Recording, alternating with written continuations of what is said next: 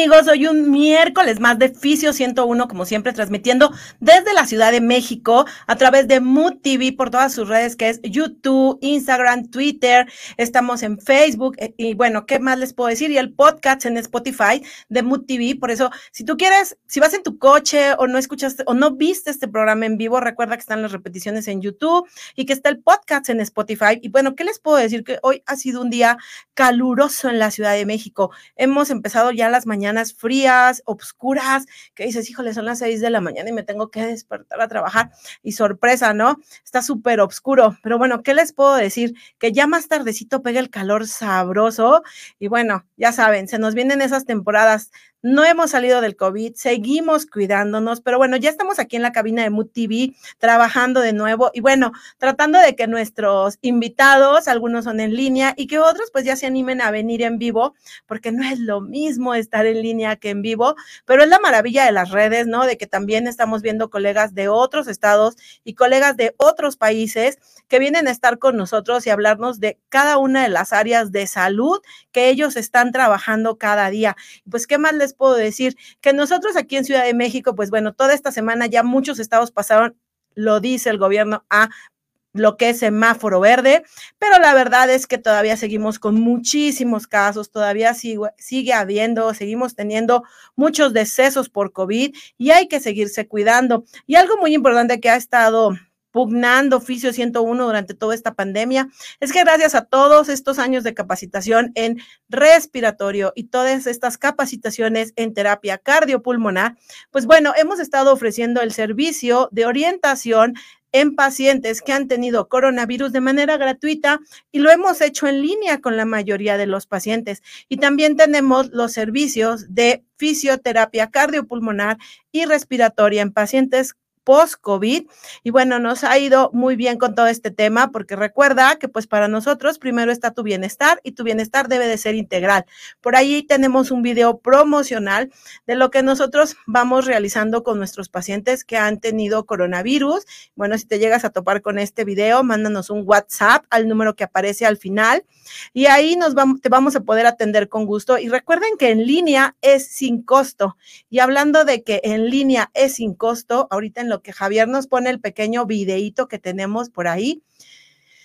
Por aquí corre video. Bueno, es un pequeño video de si tú eres un paciente que ha tenido coronavirus y necesitas rehabilitación, puedes comunicarte con nosotros vía WhatsApp o busca un fisioterapeuta de confianza que tenga experiencia en rehabilitación pulmonar y rehabilitación cardíaca, porque realmente las secuelas que estamos viendo en los pacientes son muy, muy, muy raras e interesantes. Muchísimas gracias, Javier, que hoy está en cabina, que nos está apoyando hoy con todo lo que estamos realizando. Y hablando de algo muy importante dentro de lo que en fisioterapia estamos haciendo, tú que nos estás viendo y que no eres personal de salud, checa la importancia de la rehabilitación en todas sus áreas. Pero ahorita con esto de las redes y la pandemia y que nos cerraron los consultorios y ya se están empezando a reabrir, pero también la gente ya se acostumbró a que está empezando a hacer como la orientación o que están tomando ya todo lo que es su terapia en línea, ¿no? Hay gente que dice, no, pues ya no salgo, hay gente que sí. Y de, precisamente de eso vamos a hablar hoy, de la teleasistencia. ¿Qué importancia o qué boom se vino en que gracias a las redes en este momento y a la pandemia, muchos pacientes pudieron seguir comunicados. Ayer por allí escuchaba en el programa de Monse y mm, era el de el que era Mojo por Telehit, estaba hablando un ginecólogo y precisamente decían eso, o sea, decía él, sí, sí doy consultas, ¿no? En línea. Y te quedaron ellas así, digo, ellas que no son nada, nada albureras, y empezaban a decirle, pues, ¿cómo es la consulta en línea con un ginecólogo? ¿Se puede? y ya él les empezó a explicar. Nosotros en fisioterapia o en rehabilitación, pues realmente también se vino ese boom de trabajar así, porque pues nuestros pacientes necesitaban de la rehabilitación. Y por eso hoy tenemos desde Tehuacán y anda por aquí con nosotros la licenciada en terapia física Mari José. Hola Mari. Hola Angie, mucho gusto de estar aquí con ustedes, gracias. Y pues bueno, tú estás en Tehuacán, Puebla, ¿verdad? Así es. claro, Tehuacán. Y lo que decía yo hace un momento, gracias a las redes, andamos aquí contigo el día de hoy, que digo, estaría padre que pudieras, cuando vengas a Ciudad de México y te puedas hacer un espacio, pues tenerte en vivo. Pero la verdad, pues sí, es, es esto de hablar entre las redes, pues también pudiéramos decir que ya se puso de moda y llegó para quedarse actualmente. Pero bueno, algo que les puedo comentar de Marijose es que ella es muy dinámica y luego anda en redes, tiene su TikTok, tiene Instagram, tiene Facebook, ya luego los chicos de producción lo pondrán. Y pues bueno, un poquito de tu trayectoria, Marijose, ¿qué tanto has hecho o qué tanto haces actualmente? Bueno, eh, soy licenciada en terapia física y también pues tengo maestría en gerontología social, ¿no? Este, toda esta cuestión de eh, el estudio del proceso de envejecimiento. Y pues bueno, me he desarrollado tanto en área clínica, tanto particular como privada, perdón, este, privada como pública. Y este, pues ya llevamos un poquito más de 10 años trabajando, eh, estando en todas estas cuestiones de, de, la rehabilitación.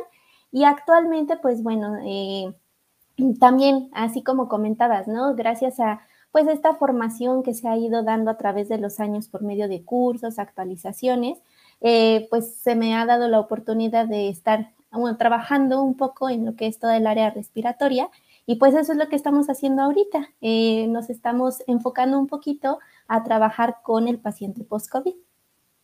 No, pues súper, súper bien. Y algo muy importante, bueno, tu maestría en gerontología. Así es que bueno, ahorita, como tú lo estás diciendo, has trabajado respiratorio, tienes la maestría en gerontología, y bueno, son de esas cosas tan interesantes que tú lo, tú lo acabas de decir, 10 años donde te has estado capacitando y capacitando, actualmente eres docente, das clases, eres asesora de tesis, estás en Tehuacán, Puebla, tienes tu área de consultorio, eres mamá.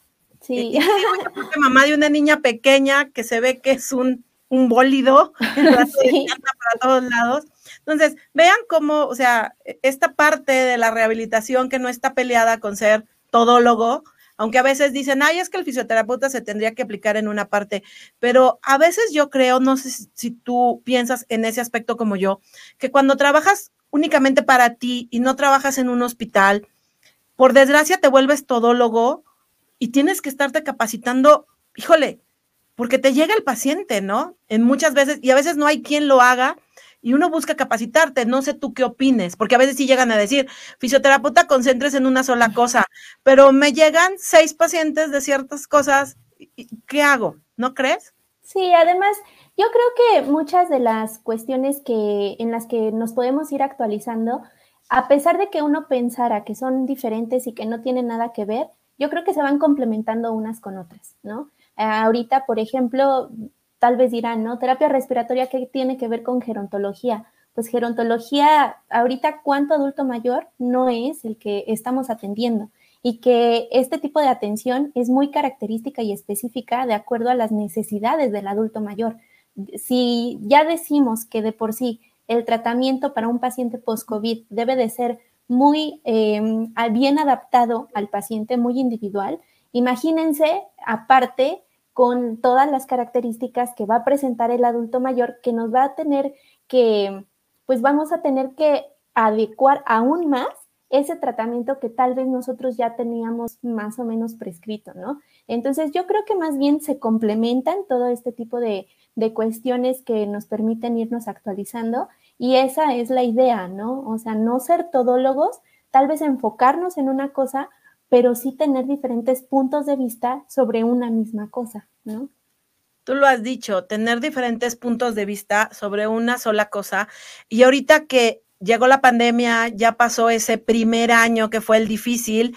Y bueno, hablando un poquito de esto de la teleasistencia, porque también está el término de telerehabilitación. Entonces, hablando de eso, ¿es lo mismo telerehabilitación que teleasistencia, María José?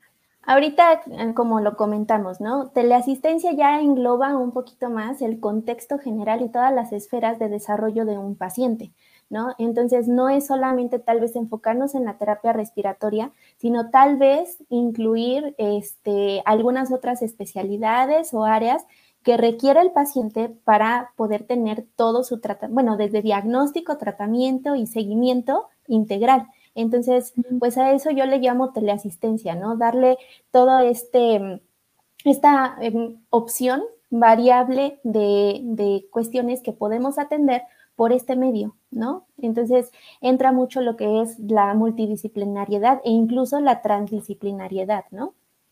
Claro, y qué importante lo que estás comentando, o sea, ya, ya se volvió teleasistencia. En un principio todo era como que telerehabilitación. Y hablando un poquito de la teleasistencia, creo que esa área en esta pandemia a ti se te ha dado mucho, ¿verdad? Tus pacientes, digo, te han buscado tus servicios o han estado contigo. ¿Y cómo se da esto en tu caso para empezar a dar la telerehabilitación o también teleasistencia? Híjole, voy a tomar un poquito el tema que acabas de decir de que pues soy mamá ¿sí? Soy mamá reciente. Este, mi niña no es niña de pandemia, pero pues casi, casi, ¿no? Porque pues eh, este, se está desarrollando ahorita en esta situación histórica, social, ¿no? Entonces, eh, pues bueno, yo ya tenía intención de, después de haberla tenido, de regresar a mi ámbito laboral, pero justo comienza la pandemia. Y entonces, pues yo me quedo así de, ¿y ahora cómo voy a trabajar? ¿Cómo voy a continuar este, pues en el ámbito laboral, eh, sí, pues también hay que cuidarnos, ¿no? Y yo veía mucho por la salud de mi hija, ¿no?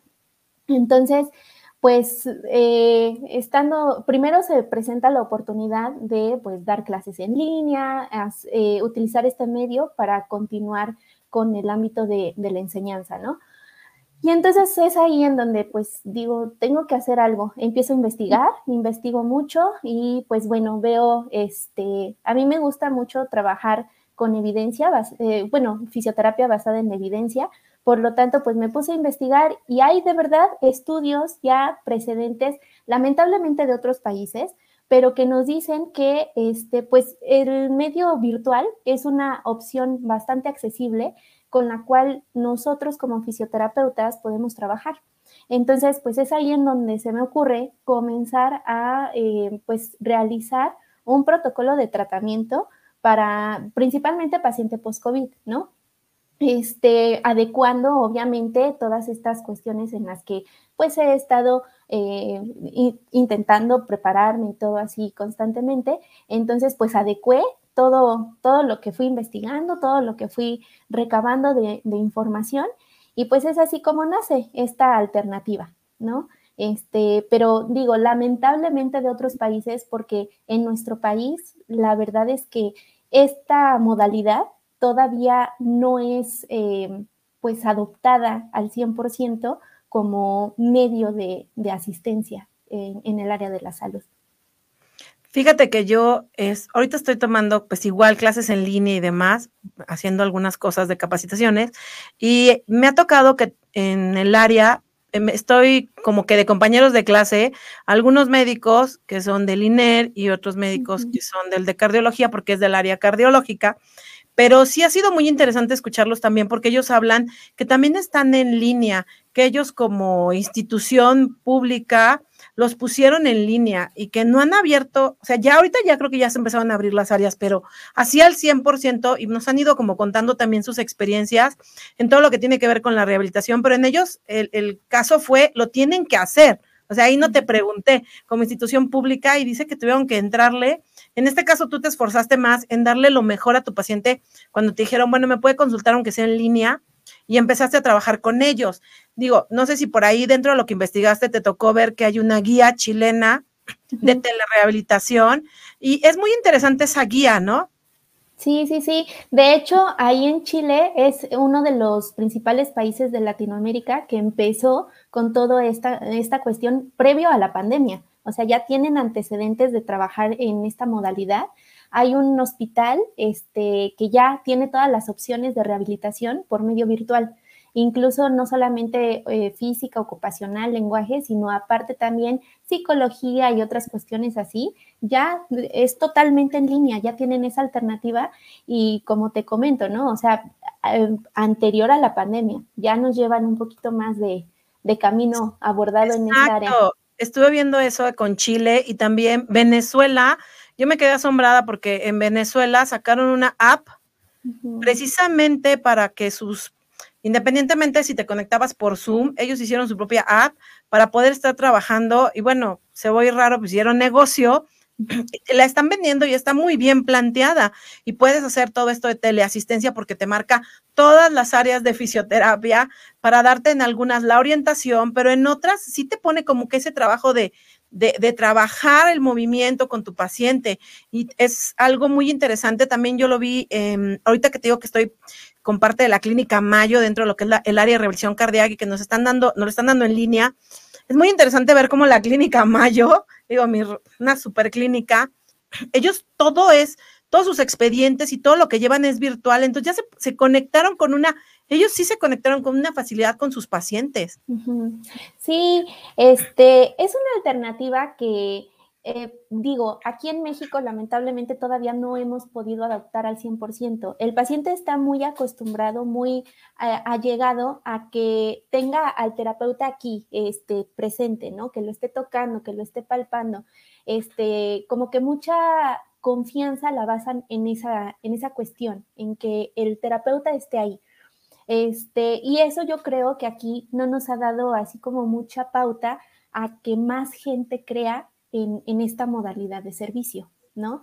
Este, un compañero me, decía, un colega, este, que, qué tan difícil era de verdad hacer que el paciente haga lo que nosotros le estamos pidiendo, ¿no? Que si en presencial era difícil el apego al tratamiento por parte del paciente, pues que en línea, que qué tanto costaba, ¿no? Sí cuesta trabajo porque tiene mucho que ver con la perspectiva que tiene el paciente hacia esta modalidad.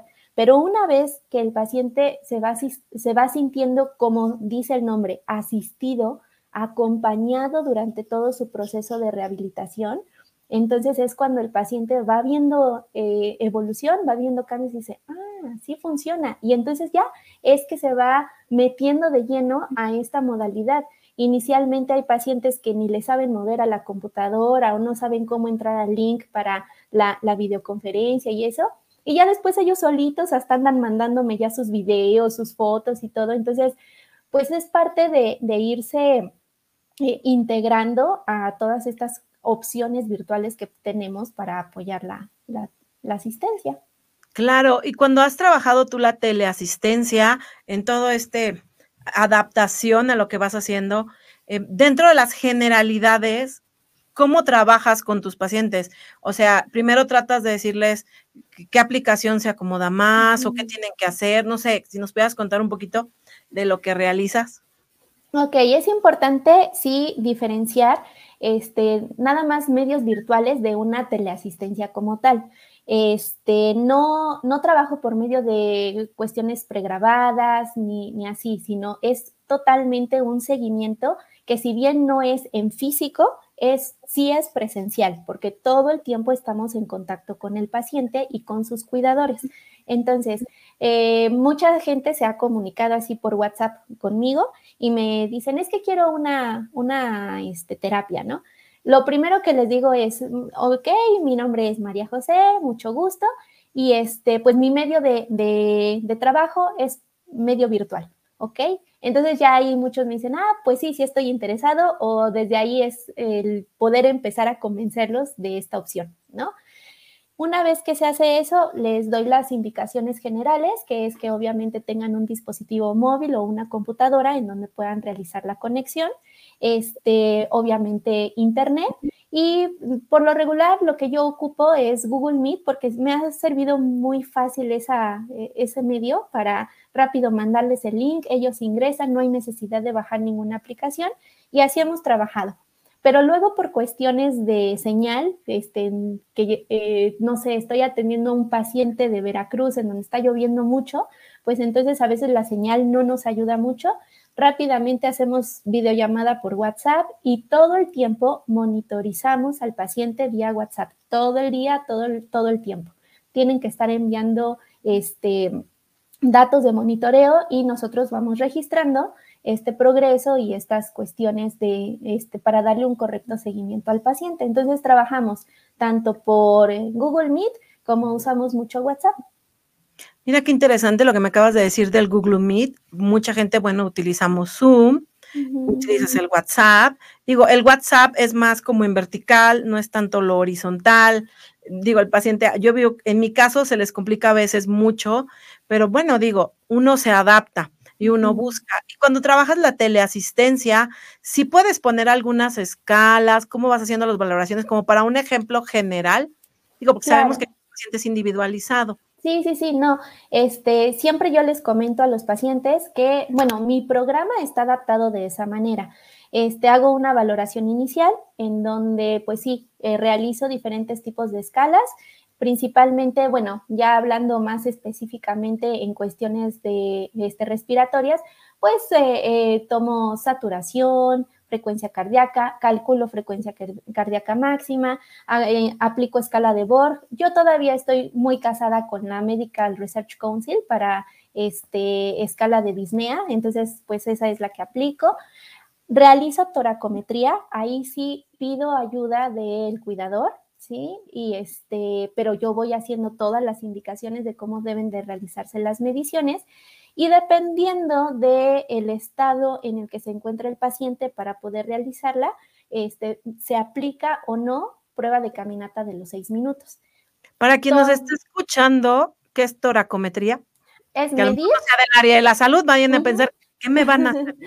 Nada más vamos a tomar tres medidas en tres niveles diferentes del tórax en dos momentos diferentes, que es en inspiración máxima y en expiración máxima, para que nosotros como fisioterapeutas detectemos la cantidad de movimiento que tiene el tórax y que de esa manera pues pueda permitir la expansión correcta de los pulmones.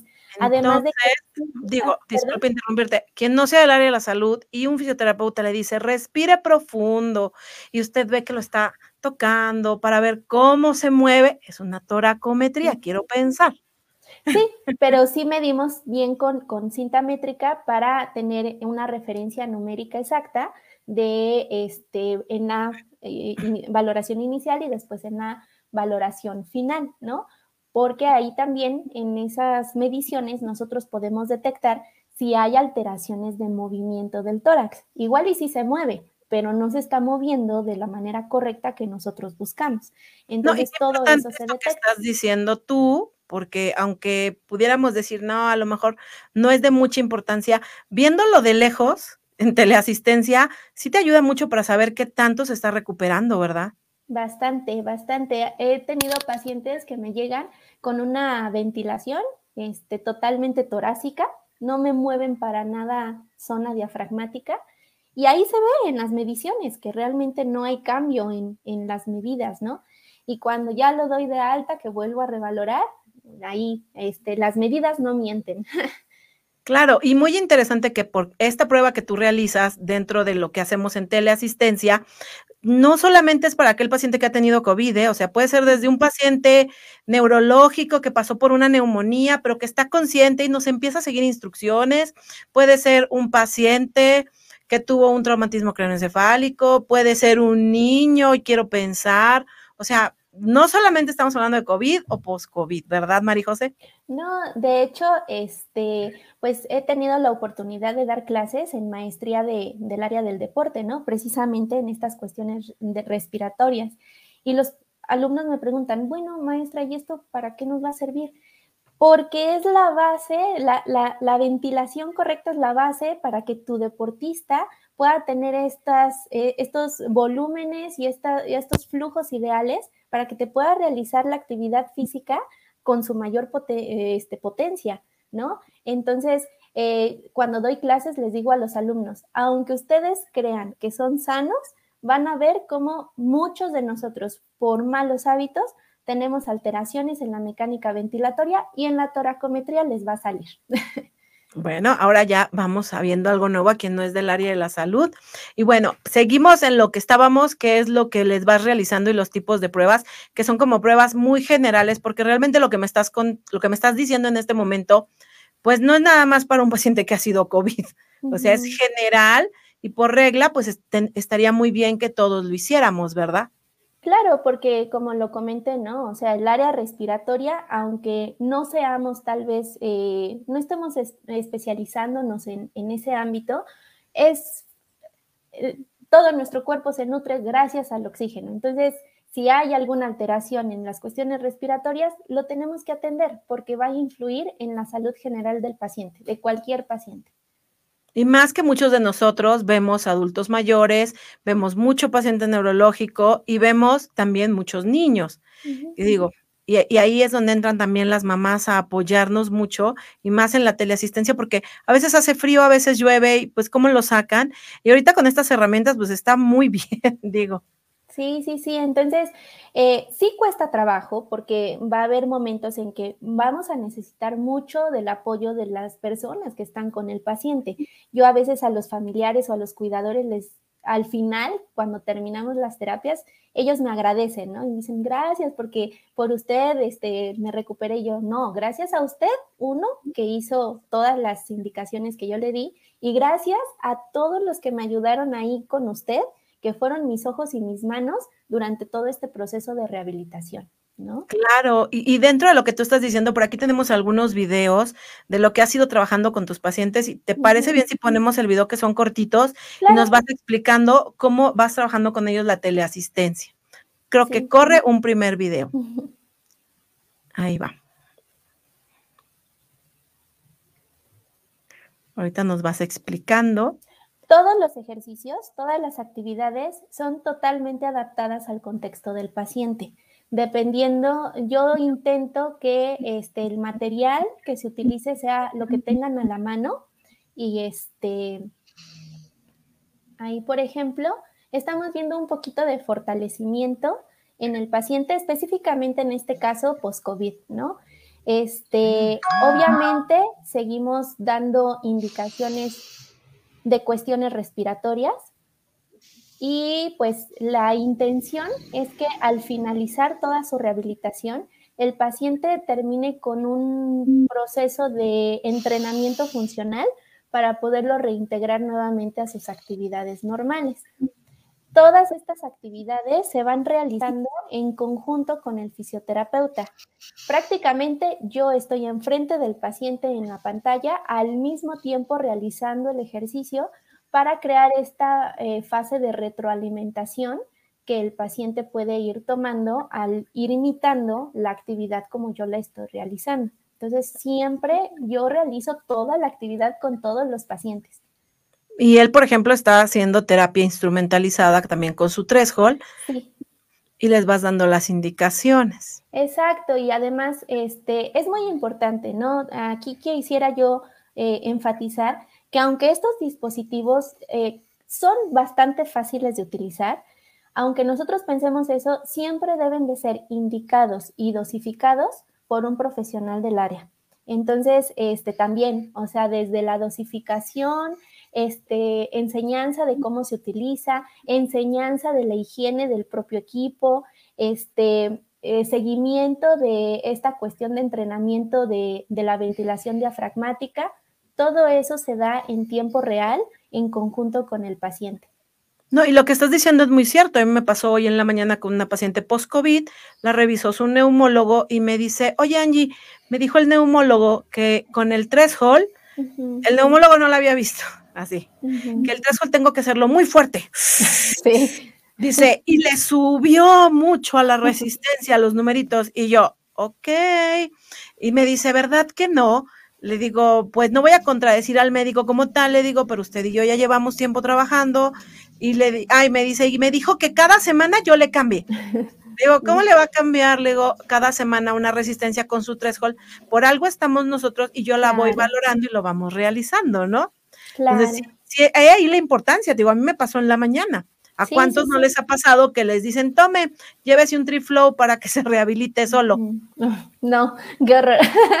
sí, Ajá. Y bueno, en este último video que estábamos viendo, es tu mismo paciente que está en una caminadora.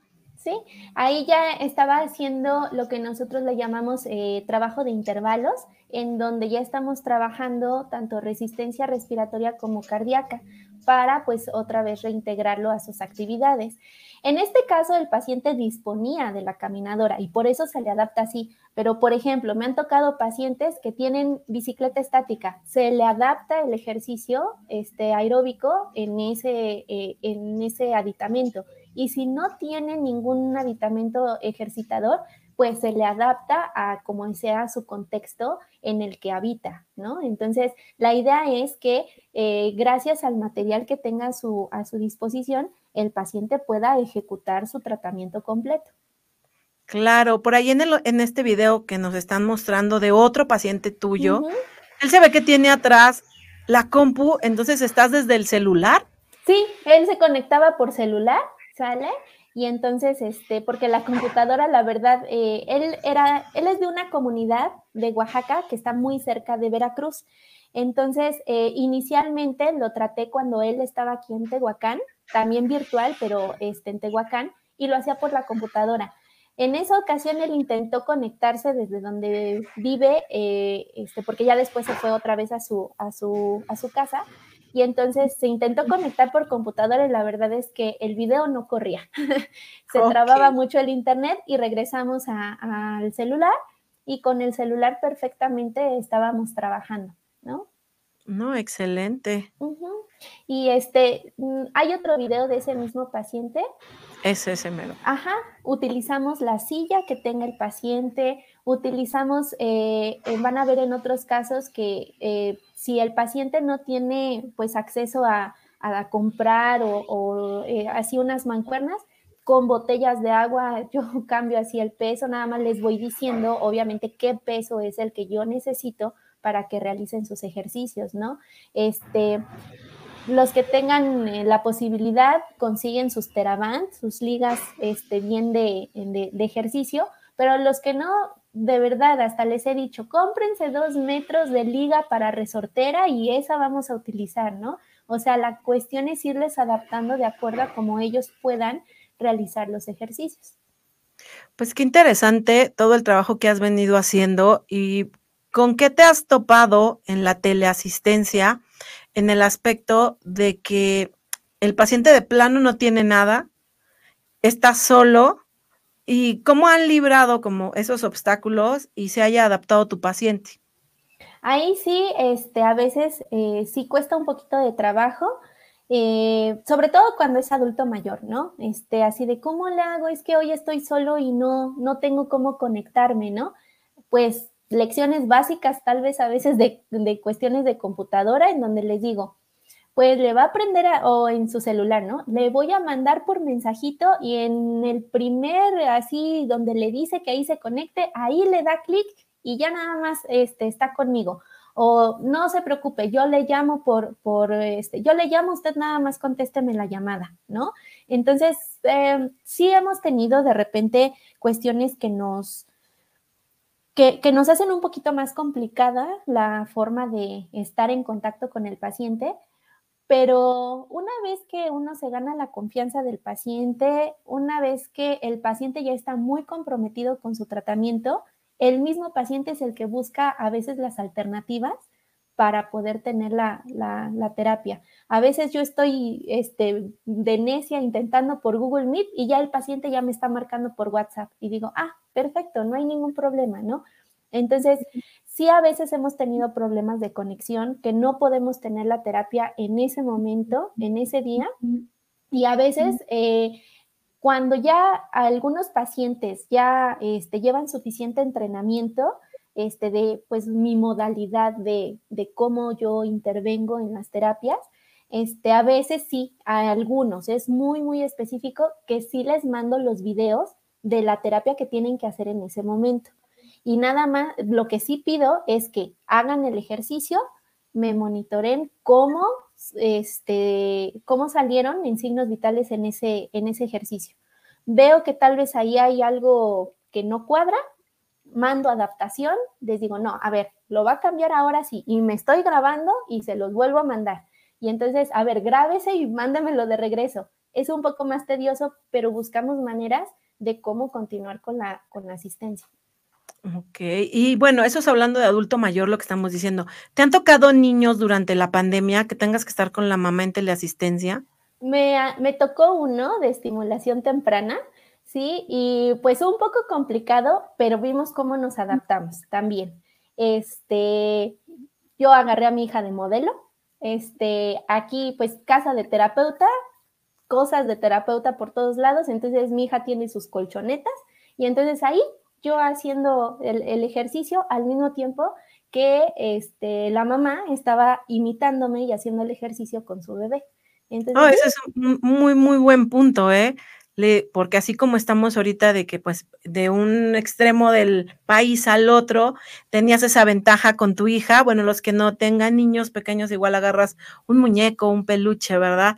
Hay que darse esa idea y más si estás por teleasistencia. Súper, no, no, súper bien todo lo que estás realizando.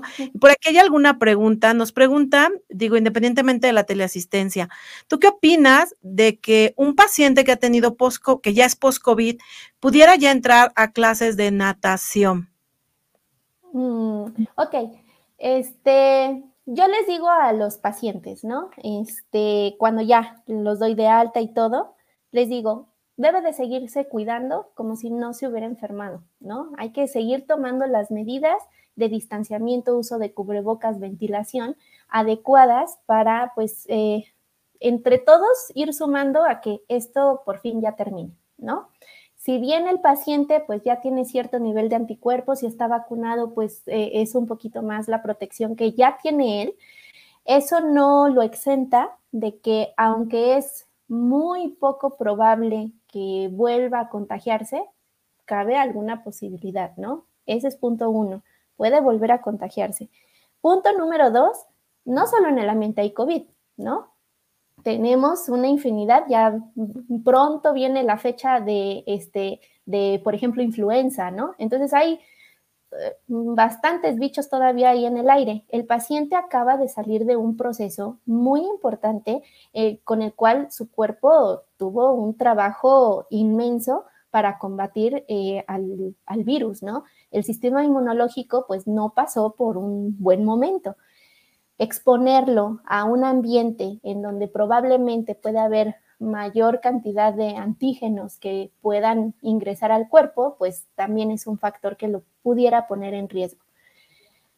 Se tendrían que tomar muchísimas medidas para que el paciente con, con libre tranquilidad pues se reintegre a natación, tal vez. Pero como ejercicio o como práctica de un deporte, después de que has tenido COVID y a lo mejor no tienes claro, te sientes, digo, te dicen que, que, lo realices, ¿tú qué orientación das? Que lo haga, que no lo haga, que busque a un fisioterapeuta que lo oriente y luego ya lo vaya haciendo. ¿Qué opinas? Que vaya poco a poco integrándose nuevamente a la actividad. Si ya la realizaba, tiene que ir poco a poco, este, obviamente con sus marcadores de signos y síntomas que nosotros le establezcamos para ir recuperando, obviamente, esta actividad si no la ha realizado antes, ir con un experto que lo empiece a integrar a esta actividad de forma segura.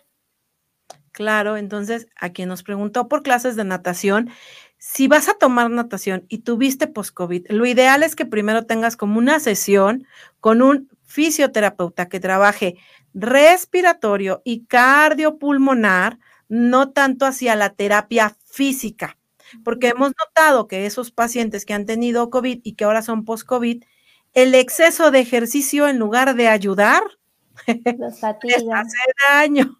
Entonces, tienes que buscar un profesional, lo que hemos dicho, en mi caso en Ciudad de México, oficio 101, nuestro caso, la teleasistencia es sin costo, nosotros la damos sin costo, toda esa orientación va sin costo alguno, solamente cuando quieren que vayamos o que vienen, ahí sí tiene un costo, pero nosotros sí, sí trabajamos en línea sin costo. Pero bueno, aquí eh, lo importante es que primero te vea alguien que sepa trabajar post-COVID y lo más importante, lo que está diciendo María José, tus marcadores, cómo estás, que te expliquen qué tienes que hacer, cómo lo vas a hacer y qué tipo de ejercicio, porque no es una clase de natación donde se vaya a meter, digo, no soy experta en natación, para eso tengo a Gina Guerrero, que es nuestra experta en terapia acuática, pero digo, tú creo que opinas igual que yo, que clases de natación como tal no es conveniente. Meterse al agua y hacer, y hacer natación terapéutica para empezar, creo que sí, ¿no?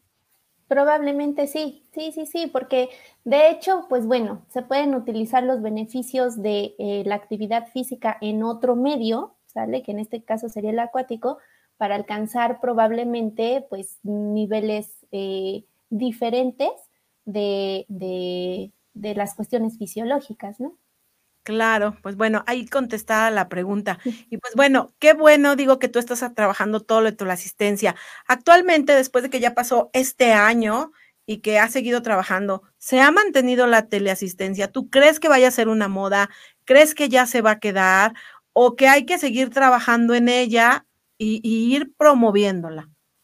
Yo considero que se puede quedar siempre y cuando nosotros exactamente sigamos en este tipo de apoyo y defensa de nuestra nueva alternativa de, tratamiento, ¿no? Y que al contrario, o sea, en vez de que, de que todos empecemos a regresar eh, solo a cuestión presencial, pues tomarlo como alternativa de que puede ser presencial, pero también puede ser virtual, ¿no? Y de esa manera, pues ser más accesible para personas que probablemente no tienen esta, no sé, no, no tienen este acceso tan fácil a personal este, profesional cerca de donde ellos viven. Mm, no, pues sí, súper bien. Entonces, esperemos y que todo esto siga viento en popa y que los colegas que les pidan una consulta por telerehabilitación, pues tengan ese abanico como una nueva alternativa para trabajar con nuestros pacientes. Una pregunta, dentro de todo el vasto mundo de Internet, ¿tú qué páginas recomiendas donde puedan encontrar más orientación hacia la telerehabilitación? O si nos puedes decir tus redes para que si en dado caso alguien tiene duda para trabajar televisión, te busque. Este, pues sinceramente, yo me he ido a las bases de datos este, que pues conocemos de medio científico, ¿no? Este PubMed, este Pedro, todas esas, ¿no? Ahí es en donde yo he encontrado eh, información de este tipo, porque realmente alguna página en específico que se dedique ahorita a esto, realmente es que pues todavía no lo encontramos. Están empezando a salir algunas guías, como comentas, de algunos países o de algunos hospitales en particular que ofrecen este tipo de servicios y que pues bueno, este, están empezando a tener esta, estas guías, ¿no? De hecho, este, muchas de las guías mexicanas que se están proponiendo, como la del Seguro Social, eh, hay una del Seguro Social para paciente post-COVID y otra por parte DIF, este, DIF Nacional, que, salieron esas dos, eh, esos dos manuales de tratamiento post-COVID, se está ya viendo también la posibilidad de cómo los van adaptando a medio virtual, aunque todavía no se tiene al 100. Y pues bueno, en cuestión de, redes y de, y demás colegas y todo, este, yo sí les recomiendo, voy a aquí hacer un, un anuncio y agradecimiento aparte. Este, yo estoy muy metida, como comentas, en estas cuestiones de TikTok, ¿no? Y de redes sociales. Ahí es en donde yo he encontrado a muchísima gente que es eh, profesionista altamente informada. Hay que buscar, obviamente, a quiénes son estas personas que de verdad dan evidencia científica y trabajan mediante esa modalidad. Y pues voy a dar una pequeña experiencia, ¿no? Mi papá enferma de COVID hace mes y medio este, y yo, pues bueno, eh, tengo información post-COVID, pero médico no soy y cuestiones COVID no tengo la experiencia porque no he trabajado paciente COVID como tal. Entonces, este, no encontrábamos médico que viniera a atender a mi papá ni presencial ni a distancia, ¿no? Entonces, en una de esas, la verdad es que yo me acuerdo y digo, es que yo vi que un médico que admiro mucho y que sigo en TikTok está dando consultas virtuales. Y entonces este, se me ocurre enviarle mensaje por, por Instagram, porque él dice que por Instagram, y este, me contesta el doctor. El, doctor realiza la, la, este, la consulta a mi papá por medio totalmente virtual. Este, le da el medicamento que obviamente fue el tratamiento indicado para la situación de mi papá. Se recupera y todo, y pues gracias a TikTok. En un inicio mi mamá me decía, pero ¿quién es el doctor que va a atender a, mi a tu papá? Uno de México, uno de México. Yo le decía, primero me daba como miedo decirle a mi mamá que era el doctor de TikTok, ¿no? Pero ¿quién es ese doctor? Es el doctor Fernando y aquí es donde voy a hacer este, su, su, su publicidad. Este, búsquenlo, por favor, es de los mejores médicos y que está ahorita eh, trabajando todo esto en medio digital también. Eh, lo encuentran como Explicamed, con X al inicio. Explícame. Así es como está en Instagram. Instagram, TikTok, Facebook. Ok, explica med, de medicina y explica de explicación. Con X al inicio, explícame y pues es uno de los de los de las personas que síganlo, síganlo en las redes sociales porque les da información de verdad muy certera. Claro, digo, a ti te tocó entrar a las redes, buscar y tener una, una consulta por vía remota. Bueno, hay el poder de las redes y aparte, pues, antes no sé, antes de la pandemia mm, no era tan fácil encontrar a alguien que te diera una consulta en línea de cualquier tipo todo eran otras cosas, menos consultas en línea. Y ahorita, pues hasta grandes médicos, excelentes fisioterapeutas, psicólogas, se abrieron ese campo. Claro. Entonces podemos entrar como esa área para decir, bueno, danos la consulta. No, pues está súper, súper bien. Y bueno, ¿qué te puedo decir? Que como siempre, el tiempo se nos va acabando. Estamos así ya en la línea. Y pues muchísimas gracias por haber estado con nosotros, porque bueno, tienes toda esta experiencia de todo este año, porque sí te has dedicado muchísimo a, la teleasistencia este tiempo. Y bueno, muchísimas gracias por haber aceptado la invitación con nosotros. Ah, y una pregunta, ¿tú tienes o en dónde pueden conseguir, por ejemplo, la guía chilena de telerehabilitación? Ay, les paso el link Sí, este, lo, lo, puedo, te lo puedo compartir y después. Sí, me lo este, compartes y nosotros lo subimos a la página de Fisio 101. Entonces, se pueden meter a la página de Fisio 101 y ahí les voy a poner el link para que descarguen la guía de telerehabilitación chilena, que la verdad viene muy completa. Yo creo que en lo que va de este año y el que sigue, igual van a sacar ya otra porque han ido cambiando las cosas, pero cañón ha cambiado las cosas de cuando empezamos a como estamos ahorita, pero muchísimas gracias por pasarnos el link y bueno, se los vamos a poner ahí. Eh, nos preguntan, bueno, algo así. ¿En cuánto tiempo has rehabilitado a un paciente post-COVID? Bueno, es de esas preguntas que a veces no podemos decir en cuánto tiempo, pero no sé, en base a tu experiencia, en cuánto tiempo así como que leve, moderado, severo, cada paciente es único, pero ya hay guías, ¿no? Que nos están empezando a dar como que ciertos parámetros en semanas. Exacto, este, las diferentes guías nos hablan de entre tres y cuatro semanas de tratamiento post-COVID. Mi tratamiento es particular, ¿no? O sea, eh, particularmente yo lo manejo 15 sesiones este, terciadas, lo que nos abarca aproximadamente un mes pero mucho depende del paciente, ¿no? Ha, habido pacientes que en ocho sesiones lo doy de alta. ¿sale? como nuevos. Sí, y hay pacientes que duran un poquito más, pero pues esa es como la media, ¿no? Tres a, cuatro semanas. Exacto, para quien nos preguntó, pues sí, vamos entre las 12 y las 15. El fisioterapeuta hace una reevaluación o hacemos una evaluación. Cada vez que los vemos, los vamos evaluando de nuevo y así se pueden ir hasta 60 sesiones dependiendo, porque hay pacientes que sí les ha ido muy mal, neurológicamente hablando, traqueostomía, gastrostomía, y ahí el trabajo es más pesado, ¿verdad? Claro, sí, este, actualmente los pacientes que yo he recibido son leves y moderados. Este, no he tenido la oportunidad de un paciente crítico o grave que tuvo ventilación mecánica invasiva. Por lo tanto, pues sí, no tengo ese parámetro, pero este, pues bueno, más o menos en paciente leve moderado es ese tiempo aproximado. Pues sí, María Elena, y bueno, te recomendamos, te, lo volvemos a decir, eh, en el caso de Fisio 101 nos puedes contactar, la orientación es sin costo. Y bueno, y María José, ella está en Tehuacán, ¿dónde tienes tu consultorio? Mira aquí, ah. Yoshiko Web nos dice, excelente terapeuta, rehabilitó a mi paciente por línea, el paciente es fue post-COVID, es adulto mayor, gracias por siempre.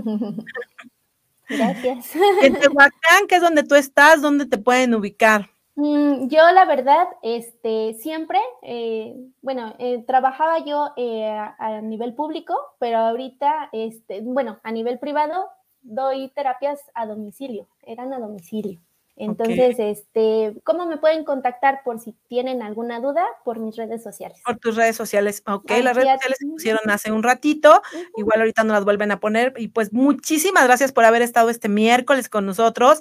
Y bueno, ¿qué te puedo decir? Que seguimos en contacto y muchas gracias por haber estado hoy y haber aceptado la invitación, porque este tema es muy importante porque a veces como fisioterapeutas, chicos, si no eres un terapeuta que está trabajando en un área pública, porque la verdad es limitado, no hay muchas plazas, etcétera, etcétera. En algunas clínicas nos pagan tres pesos y a veces dices, no, mejor no trabajo ahí, me quedo por fuera. Entonces, si eres de los que trabajan por fuera ahorita, como María José, como yo, pues lo ideal es que te capacites mucho en diferentes áreas para que te puedan, porque te llegan de diferentes pacientes.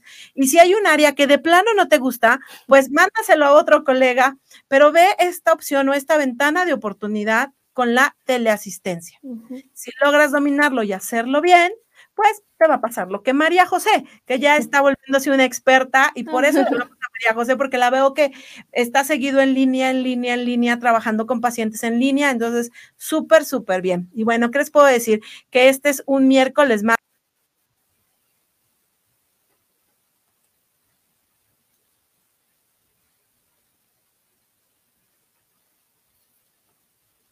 No sé si nos fuimos o no nos fuimos, pero bueno, Sí, ya. Ya regresamos y regresamos para despedirnos porque nos vemos el próximo miércoles por Fisio 101 y bueno, vamos a colgar en la página de Fisio 101 la guía de telerehabilitación chilena para que la puedan darle clic y ya la descarguen de, donde nos la va a enviar María José. Unas palabras para despedirnos, María José. Ay, agradezco muchísimo la invitación y pues pacientes, eh, colegas eh, médicos, crean de verdad en el trabajo que podemos desempeñar por medio virtual. Es un poquito más difícil, pero sí se puede sacar. Ok, pues un gusto, María José. Nos vemos porque este fue un miércoles más de Fisio 101 por Mood TV. Recuerda suscribirte a la página de Mood TV dándole me gusta. Nos vemos el próximo miércoles. Hasta la próxima.